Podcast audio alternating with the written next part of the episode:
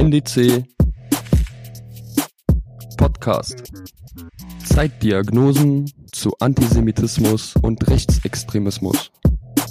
Ja, herzlich willkommen, liebe Hörerinnen und Hörer, heute zu unserer 13. Folge des Podcasts Zeitdiagnosen zum Thema Antisemitismus und Rechtsextremismus. Dieser Podcast ist eine Gemeinschaftsproduktion von Miteinander e.V. und dem Netzwerk für Demokratie und Courage Sachsen-Anhalt. Mein Name ist Fabiana Blasko. Hallo. Und ja, wir beschäftigen uns hier, wie ich schon erwähnt habe, mit aktuellen, sowohl theoretischen als auch praktischen Ausformungen von rechtsextremistischer Ideologie und deren Akteure. Und so haben wir uns auch in der Vergangenheit beispielsweise beschäftigt mit dem Zusammenhang von Rechtsextremismus und der sogenannten Lebensschutzbewegung. Und in der letzten Folge, da hat meine Kollegin Ronja Morgenthaler mit dem Journalisten und Publizisten Andreas Speit gesprochen über die im Zuge der Pandemie groß gewordene Querdenkenbewegung. Und da wurde auch schon sichtbar, dass ähm, rechtes Gedankengut oft sehr anschlussfähig sein kann für sehr weite Gesellschaftsgruppen, eben auch solche Gruppen, die sich sonst tendenziell vielleicht eher als gesellschaftliche Mitte begreifen würden, vielleicht sogar ein eher mitte-links orientiertes Bürgertum oder auch, wie Andreas Speit das beschrieben hat, die sich verstehen als Teil eines alternativen Milieus. Genau deswegen vermischt sich oft eben auch diese rechte Szene personell mit der Klimaschutzbewegung. Deswegen ist es auch teilweise nicht verwunderlich, das hat man in den letzten Monaten ja auch teilweise gesehen, dass Personen von Betrieben von solidarischer Landwirtschaft oder auch anderen alternativen landwirtschaftlichen Kooperationen, dass die sich teilweise der Querdenkenbewegung äh, angeschlossen haben oder sie zumindest finanziell unterstützt haben. Das heißt, es gibt immer hier und da Überschneidungen zwischen rechten Akteuren und der sogenannten Ökoszene durch diesen Bezug auf äh, die Natur und auf den ländlichen Raum. Und dieses Phänomen, das ist im Grunde auch nicht neu und das ähm, wollen wir uns heute ein bisschen näher anschauen und haben dafür die Politologin und Journalistin Andrea Röpke eingeladen, die auch seit vielen Jahren mit unserem letzten Gast Andreas Speit zusammenarbeitet und veröffentlicht. Darunter auch das Buch Völkische Landnahme, alte Sippen, junge Siedler, rechte Ökos, erschienen im Jahr 2019 im Christoph Links Verlag. Hallo Andrea, herzlich willkommen. Hallo Fabiana. Mit der Bezeichnung völkische Landnahme meint ihr in eurem Buch eine strategische Besiedlung von ländlichen, überwiegend verlassenen Regionen durch rechte Gruppen, die in diesem, ja, also ihr schreibt vorpolitischen Raum eine kulturelle Hegemonie gewinnen möchten und außerdem ihre völkisch-nationalistischen Weltanschauungen mit ihren Familien praktisch leben möchten. Ich würde da gern später nochmal konkret drauf eingehen, was jetzt die konkreten Inhalte ihrer Ideologie sind und ihrer Lebensweise. Ähm, zunächst würde mich jetzt erstmal interessieren, welche Dimension nimmt denn dieser Trend so zahlenmäßig an und in welchen Regionen in Deutschland lässt er sich beobachten und seit wann? Also nochmal kurz gesagt, also wir haben den Titel Völkische Landnahme gewählt, weil es eben einerseits darum geht, ähm, diese sogenannten völkischen Siedlungen ähm, aufzudecken, darüber zu berichten. Aber vor allem es geht natürlich auch um die schleichende Verbreitung äh, völkischer Ideologie, sprich über die äh, Alternative für Deutschland als Beispiel. Also es ist durchaus da auch zweigleisig gemeint gewesen. Und die Größenordnung zu bestimmen ist total schwierig, weil wir können natürlich das Ganze nicht an Parteibüchern definieren. Wir können nicht äh, die Zahlen durch Aufmärsche bestimmen. Ähm, also sehr, sehr schwierig. Wir gehen davon aus, dass es weit über Tausende äh, von AnhängerInnen sind, die zu dieser tatsächlich gelebten völkischen Szene gehören. Aber ähm, die, die auch völkische Ideologie tatsächlich ähm, gut finden, die das befürworten, die zum Beispiel den völkisch, sogenannten völkischen Flügel der Alternative für Deutschland wählen und unterstützen, ähm, das geht natürlich in ganz andere Größenordnung. Also über Zahlen hinweg ist es ganz schwer zu bestimmen, aber wir merken eben, dass der Einfluss äh, in den Regionen und bundesweit äh, unserer Ansicht nach sehr stark zunimmt. Also es ist nicht so klar zu bestimmen. Ich habe mich jetzt gefragt, so eine Landnahme, wie ihr es nennt, wie sieht es denn konkret aus? Also vielleicht können wir das, kannst du das an einem Beispiel ähm, mal zeigen. Da kommt jetzt eine Familie in so einem Dorf an und kauft da irgendein Grundstück und dann setzt sich das sofort. Dann kommen, ziehen weitere Menschen nach oder ich weiß, vielleicht kannst du da einfach an einem Beispiel das kurz mal beschreiben. Also nach 45 gibt es da eigentlich unzählige Beispiele. Es ist so, dass ähm, hochbelastete NS-Verbrecher ähm, oder ähm, deren Anhängerschaften äh, sich gezielt natürlich irgendwo im Verborgenen wieder gemeinsam ansiedeln wollten, sich stärken wollten, ähm, auch wieder durchaus politischen, kulturellen Einfluss gewinnen wollten. Und dafür haben sie Regionen ausgesucht, in denen sie nicht keinen großen Widerstand vermutet haben, in denen Immobilien günstig waren und so weiter. Das heißt, wir haben bestimmte Regionen in Deutschland ähm, oder auch im deutschsprachigen Ausland, ähm, die ähm, prädestiniert sind. Das ist im ländlichen Raum, das ist zum Beispiel die Lüneburger Heide, es ist später in Mecklenburg-Vorpommern, in, in Schleswig-Holstein, in Hessen, ähm, in Teilen von Bayern, Baden-Württemberg und so weiter. Und das heißt, ähm, man Einige von ihnen ähm, lassen sich tatsächlich sprichwörtlich auf großen Höfen ähm, nieder, kaufen auch durchaus größere Gebäude und äh, beginnen dann teilweise mit Nebenerwerbslandwirtschaft. Sie haben häufig ähm, äh, Handwerksbetriebe, sind AkademikerInnen. Ähm, und dann beginnt tatsächlich die Einflussnahme im äh, vorpolitischen Raum durch den Eintritt in in Kindergärten, Schulen, ähm, dort über die Elternschaft eben Einfluss zu gewinnen, dann äh, in über Vereine. Diese Szene ist weitestgehend sehr akademisch geprägt, sie ist sehr musikalisch geprägt, sehr poetisch, literarisch geprägt, nimmt starken Einfluss im kulturellen Bereich äh, aber durchaus auch im sozialen und wirtschaftlichen. Und ähm, da ist es in den letzten Jahrzehnten in Teilen der Bundesrepublik wirklich gelungen, ähm, dass die schleichend schon ihre, ihren durchaus politischen Einfluss auch ausgebreitet haben. Das merkt man zum Beispiel in Kindergärten, Schulen, ähm, dass, da sind sie kaum noch wegzudenken. Und da hat man äh, dann tatsächlich so eine Art, äh, da hat eine Art Enttabuisierung stattgefunden. Da haben sie eine gewisse Diskursbestimmung schon durchgesetzt. Und ähm, da ist es natürlich dann umso schwieriger, äh, sie auch zurückzudrängen, in Grenzen zu halten. Und das erleben wir gerade, wo wir dieses Thema jetzt äh, auf den, aufs Tableau bringen, ähm, dann tatsächlich äh, vor Ort immer wieder, ähm, wie schwer es Bürgerinitiativen haben, dann äh, dagegen vorzugehen. Mhm schon mal vielleicht überhaupt gut zu wissen, dass es die dann aber gibt, die dagegen auch vorgehen wollen. Ihr schreibt gleich ähm, in der Einleitung von eurem Buch, dass es dann aber auch AnwohnerInnen in den Dörfern gibt, die ähm, ja diese neuen NachbarInnen oft erstmal gar nicht als rechte Akteure identifizieren. Also ihr schreibt dann, äh, die denken, das sind irgendwie Ökos, also Linke, und die sehen ja auch so aus wie Linke in ihren selbstgemachten Klamotten. Das ist so ein Zitat, was ihr da ähm, anbringt. Wie würdet ihr denn sagen, treten denn diese völkischen Siedler nach außen hin auf? Also ist das ja ein bewusstes, unauffälliges Auftreten oder würdest du eher sagen, dass das ähm, Teil einfach auch der Tradition ist, dass es schon immer ja diese ökologische Ausrichtung gab und äh, die deswegen so unauffällig sind und dass die Menschen in den Dörfern das vielleicht in der Form auch gar nicht so wissen, dass es auch diese Ausformung von, von rechten Akteuren gibt? Also sie treten wirklich sehr, sehr bewusst unauffällig auf. Und das ist tatsächlich der, der Tatsache geschuldet, dass es ja dieses Phänomen sich über Jahrzehnte ja schon etabliert hat. Das heißt, nach 45 war es wichtig, wirklich nicht aufzufallen, in dieser neuen Bundesrepublik Fuß zu fassen, Karrieren zu machen. Und von daher, sie waren immer anders. Sie hatten natürlich immer ihre, ihre Gemeinschaften, ihre politisch-sozialen, äh, kulturellen Gemeinschaften in Sinn. Sie haben deutsches Brauchtum gepflegt. Sie haben im Verborgenen politische Schulungen abgehalten, vor allen Dingen rechtsbündische Lagerfahrten, Schulungen für die Jugendlichen äh, durchgeführt und sind daher sehr gelernt. Ähm, tatsächlich geht das Ganze eben auch einher mit einer sehr alternativen äh, Lebensweise und gerade über die äh, sogenannte 68er, die natürlich abgelehnt wird, genauso wie weltoffene Gesellschaftsmodelle abgelehnt werden, ähm, nimmt man dennoch viel mit aus dieser sogenannten ökologischen Bewegung Bewegung, alternativen Bewegung. Das heißt, es mag es auch nur der Kleidungsstil sein. Andererseits sind sie auch sehr erzkonservativ. Ähm, sie haben, haben sehr straffe ähm, eigene Gesellschaftsmodelle. Es ist sehr hierarchisch, geschlechtsspezifisch geordnet. Und dadurch äh, setzen sie sich sehr stark auch von, von der modernen Gesellschaft immer wieder rein optisch schon ab. ab. Also sprich diese sprichwörtlichen Zöpfe bei den Mädchen, die langen Röcke.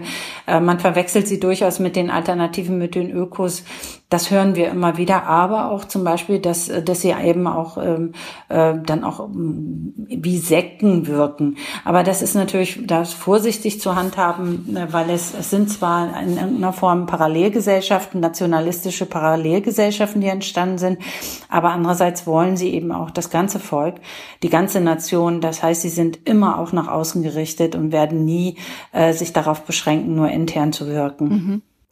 Jetzt ist es ja eigentlich so, dass vor allem Vertretern der AfD hört man ja immer wieder die, die Existenz des Klimawandels auf deren Frage stellen und bezweifeln, dass der Menschen gemacht ist. Also da frage ich mich einfach, wie dieser ja, Ökobezug, dieser Naturbezug, über den sie dann irgendwie oft in so einem alternativen Spektrum geschrieben werden und gar nicht so äh, auffallen, wie das dann zusammengeht, dass es da häufig Überschneidungen auch gibt mit der Klimaschutzbewegung. Also welchen, um welchen Naturbegriff geht's da eigentlich in dieser Ideologie?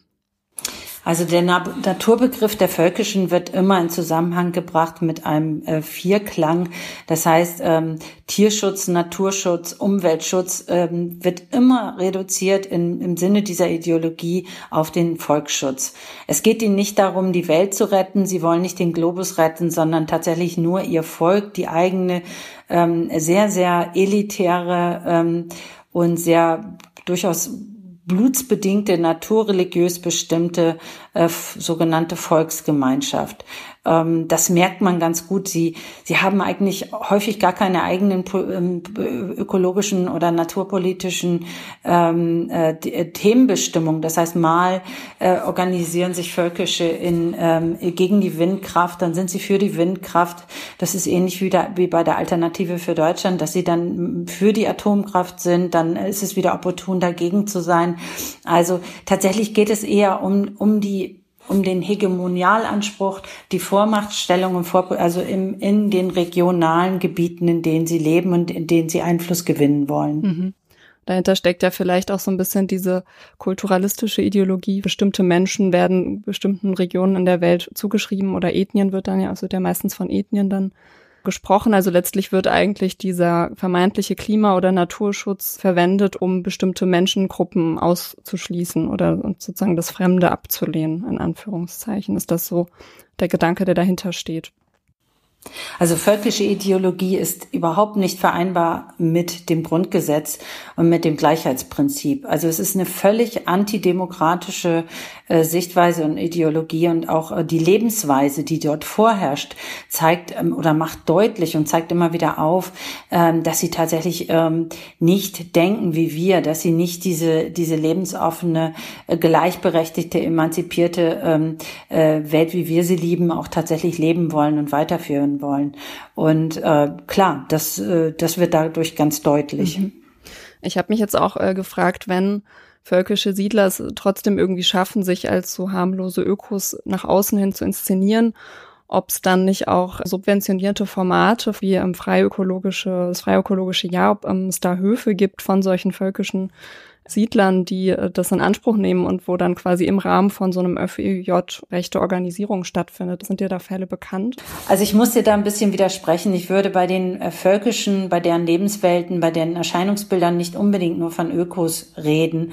Ähm, es steckt ja eine wirklich zutiefst reaktionäre, antidemokratische, antiemanzipatorische äh, Politik und Ideologie dahinter, die wir als Außengesellschaft äh, tatsächlich häufig als ökologisch alternativ wahrnehmen. Aber das ist sie mitnichten. Also von daher sind die Erscheinungsweisen natürlich auch oft gar nicht, gar nicht äh, alternativ oder gar nicht so, ähm, sondern ganz anders. Also sie sind einfach dann auch ähm, ähm, eher eher äh, zutiefst ähm, akademisch geprägt, ähm, ähm, wirklich haben, haben ganz andere gesellschaftliche Schwerpunkte, die sie ergreifen. Also auch diese Szene ist wirklich durchaus heterogen. Die lässt sich nicht so vereinfacht darstellen. Aber natürlich versuchen sie auch über staatliche Modelle und staatliche Möglichkeiten äh, Fuß zu fassen. Und gerade auch im ökologischen Bereich äh, äh, gibt es ja viele Schnittmengen. Wir finden tatsächlich auch in, auch in Sachsen-Anhalt finden wir ähm, junge Menschen aus diesem rechtsbündischen, völkisch-nationalistischen Milieu in öko ökologischen Berufen. Wir finden sie bei, bei dem Freiwilligen Ökologischen Jahr. Wir finden sie in, äh, in, in Bauernhöf, äh, äh Bauernhofprojekten, Familienlandsitzbewegungen. Ähm, also das ist da, natürlich ist das ein willkommenes Gebiet, aber wir finden sie zum Beispiel auch im Waldbau, in der Forstwirtschaft äh, in, in, äh, bei den Frauen sehr stark im haushaltsgeprägten Bereich äh, und so weiter. Also das lässt sich nicht ganz so einfach mhm. darstellen. Dann ähm, gehen wir doch vielleicht mal ein bisschen weg von diesem Aspekt des Ökologischen, wenn das sozusagen nicht, nicht das Einzige ist. Ich wollte dich jetzt einfach nochmal ähm, fragen, wie, also wie, wie das äh, historisch und von der Tradition her, in der die stehen, einzuordnen sind. Ihr kommt ja auch auf verschiedene rechte Gruppen zu sprechen, also sei es die NPD, die AfD oder eben diese neue rechten Jugendverbände wie dem Freibund. Also vielleicht kannst du da noch mal ein bisschen erzählen, wie sich diese völkischen Siedler zusammensetzen und aus welcher Tradition die kommen. Wir haben diese Studie aufgegriffen im Buch Völkische Landnahme, weil es spannend war, auch im Hinblick auf unsere intensiveren Recherchen, zum Beispiel in der Lüneburger Heide, weil gerade zum Beispiel auch im, im heutigen Landkreis Uelzen damals zu beobachten war, dass da eine starke Affinität schon zum Nationalsozialismus bestand, ähm, die noch so gar nicht reichsweit derartig ausgeprägt war. Und ähm, wir müssen aber dazu sagen, das ist natürlich bis heute, dass wir das nicht auf alle Regionen runterbrechen können, weil wir einfach nicht ähm, keine Recherchen angestellt haben bundesweit. Das ist ein riesengroßes Manko.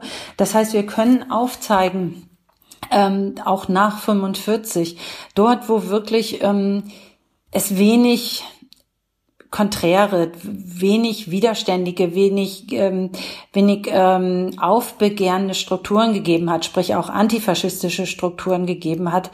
Dort konnten sie sich natürlich am besten etablieren. Dort wurde äh, diese Thematik äh, des oder dieser Teil des Nationalsozialismus, dieser Teil des Rechtsextremismus noch weniger beleuchtet, noch weniger angegangen. Und ähm, äh, das hat natürlich immer mehr Familien, immer mehr ähm, Aktivitäten in diese Region gezogen.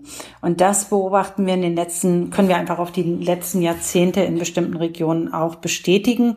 Und dann gibt es natürlich dieses Phänomen, wie zum Beispiel in Mecklenburg-Vorpommern, dass in bestimmten Regionen äh, mit dem Erstarken der NPD, mit deren Strategie der, der ähm, sogenannten nationalen Graswurzelarbeit, der Akzeptanzgewinnung auf dem Land, dass dort natürlich äh, eine Basis geschaffen wurde, die durchaus auch äh, AfD-Strukturen oder auch äh, andere ähm, äh, nationalistische Strukturen heute auch ähm, positiv besetzen können, die sie aufgreifen können.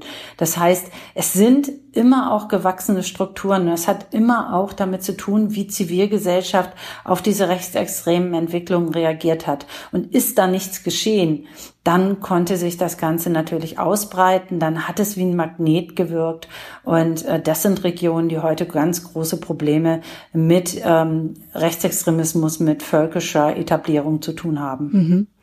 Und ähm, kann man auch festmachen, ob da gewisse Persönlichkeiten eine zentrale Rolle drin spielen und wie sind da Verbindungen vielleicht auch in die Parlamente vorhanden, also in dieser ähm, ja rechten Pionierarbeit, ähm, die da passiert?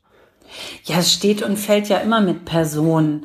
Also das heißt, wir haben immer auch AnführerInnen von, von Organisat äh, Organisationen im Hintergrund, sei es die, ob es jetzt die rassistische, antisemitische Artgemeinschaft, germanische Glaubensgemeinschaft ist, ob es die antisemitischen Ludendorfer äh, sind als äh, Bund für Gotterkenntnis, ob es die Ahnenstätten sind, die sich im Norden ähm, äh, der Bundesrepublik äh, äh, etablieren konnten mit ihren alternativen Begräbnisstätten. Das heißt, dieses Motto von der Wiege bis zur Bahre, ähm, das soll auch gelebt werden. Und dafür braucht es natürlich auch innerhalb dieses politischen äh, extrem rechten Spektrums auch äh, ähm, Führungspersönlichkeiten. Und die ziehen dann tatsächlich auch äh, ihre ganzen Anhängerschaften in bestimmte Regionen. Und äh, das beobachten wir auch. Und wenn dann natürlich zusätzlich, wie zum Beispiel in Thüringen oder in Sachsen-Anhalt, auch große Höfe erworben werden können oder auch äh, andere große Gemäuer und so weiter, dann äh, kann sich dort auch viel sammeln. Wir beobachten das ja zum Beispiel auch im Mansfelder Land mit diesem ähm, Bauernhof, wo tatsächlich auch völkische Feiern stattfinden, äh, Eheleiten und so weiter, aber auch Ostara-Feste, wo Schulungen stattfinden und äh, sich kaum jemand seit Jahren darum kümmert und hinschaut. Und äh, dann kann sich das Ganze eben auch etablieren, dann äh, kaufen sie weitere Häuser hinzu, dann siedeln sie sich dort an und äh, dann äh, wird das Ganze immer problematischer für die offene Zivilgesellschaft. Mhm. Du hast jetzt gerade ähm, auch schon so verschiedene Praxen quasi angesprochen mit Festen, verschiedene Formate. Ähm, da wollte ich in die Richtung auch nochmal so fragen, was eigentlich deren Lebensweise so noch konkret ausmacht. Also vielleicht auch mit Blick auf Erziehungsmethoden. Genau, vielleicht kannst du so ein bisschen noch beschreiben, wie, wie deren Lebenspraxen aussehen. Also deine Frage umfasst jetzt eigentlich ein ganzes Vortragsthema. Ähm, also eigentlich kann man es ähm, herunterbrechen und sagen, also dieses Motto äh, dieser, dieser völkischen Lebenswelt besagt eigentlich von der Wege bis zur Bahre. Das heißt, vom Kleinkind bis zu den Alten sollen eigentlich alle eingebunden werden. Sie sollen dieser, äh, dieser sogenannten sehr homogen gedachten Volksgemeinschaft, das ist wirklich ein alarmierender Begriff, ähm, den, den sollen sie wirklich treu bleiben. Und das muss man sich in der Praxis vereinfacht dargestellt dann so vorstellen, dass Kinder in diese Gemeinschaft hineingeboren werden. Das sind die Autoritäten, nicht die Umwelt, nicht die Gesellschaft, nicht die demokratischen ähm, Institutionen, die wir haben, ähm, sondern tatsächlich diese ähm, diese familiär bestimmten Netzwerke, die sogenannten Sippenstrukturen, dann später bei den Jugendlichen sind es die Rechtsextremen, die sehr nationalistisch geprägten Bünde oder Gildenschaften, die dann eine Rolle spielen. Äh, das geht dann bis ins Studium so weiter, dass sie eingebunden werden. Und man hat sogar bei Organisationen wie der, ähm, bei der Artgemeinschaft zum Beispiel ein sogenanntes Sittengesetz unserer Art. Da wird dann die artgerechte Gattenwahl sogar noch empfohlen. Das heißt, letztendlich geht es immer darum, das äh, Blut reinzuhalten, wie Sie das formulieren, und ähm, dann tatsächlich bis ans Lebensende diesen, dieser Ideologie der Gemeinschaft und aber auch dem Verbreitungswillen treu zu bleiben.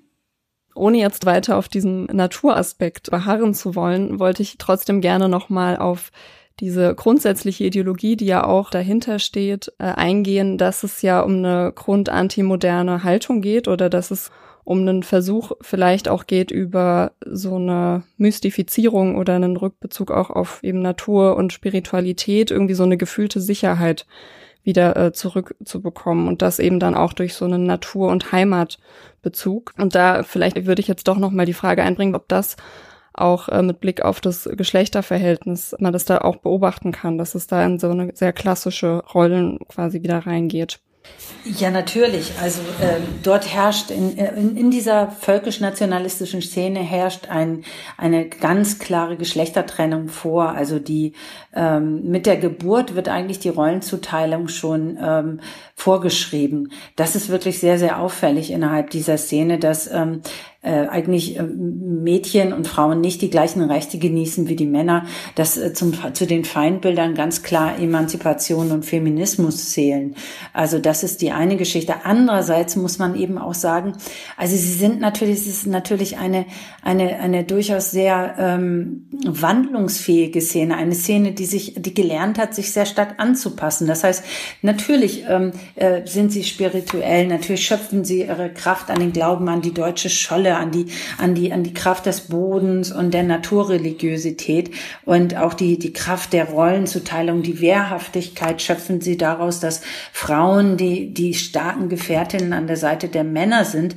Aber nichtsdestotrotz, auch wenn sie auch wenn sie sich natürlich stärker zum Beispiel für den, für Baudenkmäler, für das deutsche Kulturgut auf ihren Bauernhöfen einsetzen als Beispiel. Nichtsdestotrotz sind sie als Ingenieure dann auch in der modernen Welt wieder da, wiederzufinden. Also wir dürfen das nicht, ähm, nicht so einschätzen. Es sind keine Amish People. Also es sind keine, die, die, die konsequent rückwärtsgewandt denken und arbeiten und handeln. Also wir finden völkisch denkende, nationalistisch antisemitisch ähm, denkende Protagonistinnen dieser Szene tatsächlich auch an Universitäten in modernen Berufen. Sie, die die lehnen, auch wenn sie in, als Kinder lernen, von Elektrojuden verächtlich zu reden, ein fürchterlicher Begriff, der uns immer wieder auch begegnet, ähm, wenn, wenn über die Erziehung in diesen Familien berichtet wird von Betroffenen. Ähm, dann nutzt man dann noch diese, diese modernen Errungenschaften. Alle sind, äh, sie, sie sind vernetzt, wenn auch getarnt und, und auch im Verborgenen, sind sie vernetzt über die sozialen Medien. Das, sie waren noch nie so stark durch die Macht der, der sozialen Medien. Das heißt, sie nutzen sie sehr wohl. Und die Digitalisierung ist für sie nicht nur Teufelszeug, nur immer wieder reduziert sich das Ganze. Fernsehen muss bestimmt beherrscht werden. Das heißt, was sie nicht beherrschen können, ähm, das wird ausgeblendet, das wird abgelehnt. Im Internet ähm, sieht es anders aus. Da haben sie ihre eigenen Möglichkeiten. Und deshalb ist es auch so typisch gerade, dass diese völkische Szene sich sehr stark auch diesen, ähm, den Querdenkerbewegungen anschließt, dass sie sich dort im Aufwind fühlen äh, dieser Nationalismus jetzt in Köpfe kommt, wo sie, wo, wo es vorher noch nicht denkbar war. Und da machen sie natürlich mit. Also das ist klar, sie, äh, sie sind dabei. Also wie gesagt, man darf sich das Ganze nicht nur rückschrittlich vorstellen. Darum geht es bei den Inhalten, äh, darum geht es bei der Ideologie. Aber sie sind stark genug und auch geschickt genug, wirklich alles, was ihnen nutzt, auch durchaus äh, äh, dann äh, zu nehmen. Mhm kommen wir abschließend vielleicht äh, zu der Frage, was, was dagegen tun, sozusagen. Also ihr schreibt zum Schluss eures Buches, dass es eine strittige, aber effektive Debatte unter Demokraten dringend braucht. Zum einen die Frage, wie sie könnte die konkret aussehen und sagen wir vielleicht speziell mit Blick auf die Klimaschutzbewegung, die ja gerade auch sehr stark ist. Was, was gibt's denn da für Möglichkeiten, um sich da vielleicht auch mehr abzugrenzen von, von solchen Akteuren? Naja, klar, das, wir haben diese Debatte so ähnlich ja schon mal vor Jahrzehnten gehabt, als es um die braunen Wurzeln der, der Grünen ging. Da hat man angefangen zu sagen, Mensch, äh, der Umweltschutz, der wird ja sogar von der NPD besetzt. Äh, die Nationalsozialisten ähm, haben ja eine Form von Umweltschutz umgesetzt. Äh, das waren so Anfänge dieser Debatte. Ähm, die hätten noch viel, viel intensiver weitergeführt werden müssen. Wir haben dann tatsächlich ähm, über verborgene rechtsextreme Organisationen hätten wir einen Zugang gehabt ähm, zu diesen zu diesen sogenannten Sippennetzwerken, zu diesem riesigen Dickicht der Völkischen. Äh, den haben wir leider nicht genutzt. Erst als tatsächlich dann von offizieller Seite, ähm, politischer Seite beziehungsweise sogar, beziehungsweise sogar von den Verfassungsschutzbehörden auf den völkischen Flügel ähm, der Alternative für Deutschland eingegangen wurde man daraufhin sagte, huch, das kollidiert ja mit dem Grundgesetz, das ist ja verfassungsfeindlich. Da ist die Aufmerksamkeit da gewesen und ähm, das hätte viel eher passieren müssen. Und ich glaube, ganz, ganz wichtig ist wirklich erstmal aufzuklären über die vielen, vielen Möglichkeiten, wie sich Völkische verbreiten, wie sie Einfluss gewinnen, wie die Dominanz eh aussehen soll und äh, was das Ganze eigentlich bedeutet, wenn sie versuchen, eine Diskursbestimmung zu bewirken, auch für Kinder und Jugendliche schon, wenn sie Tabuisierung aufheben. Man wird doch wohl über Auschwitz noch diskutieren dürfen. Das sind Dinge, ähm, da brauchen wir eine ganz massive Aufklärung, da brauchen wir eine Gesprächsbereitschaft und da brauchen wir vor allen Dingen auch beherzte Konzepte tatsächlich zu sagen, in den Regionen müssen wir die Menschen stärken, die wirklich tolerant, weltoffen und mutig antifaschistisch agieren, ähm, um eben sich äh, diesen völkischen Strukturen zu widersetzen. Und mit diesem Plädoyer kommen wir zum Ende dieser Folge. Andrea Röpke, vielen Dank für dieses Gespräch. Und wer sich noch interessiert für das Thema, das wir hier besprochen haben, das Buch Völkisch Landnahme, Alte Sippen, junge Siedler, rechte Ökos von Andrea Röpke und Andreas Speit ist erschienen im Christoph Links Verlag und kostet 18 Euro. Tschüss, bis zum nächsten Mal.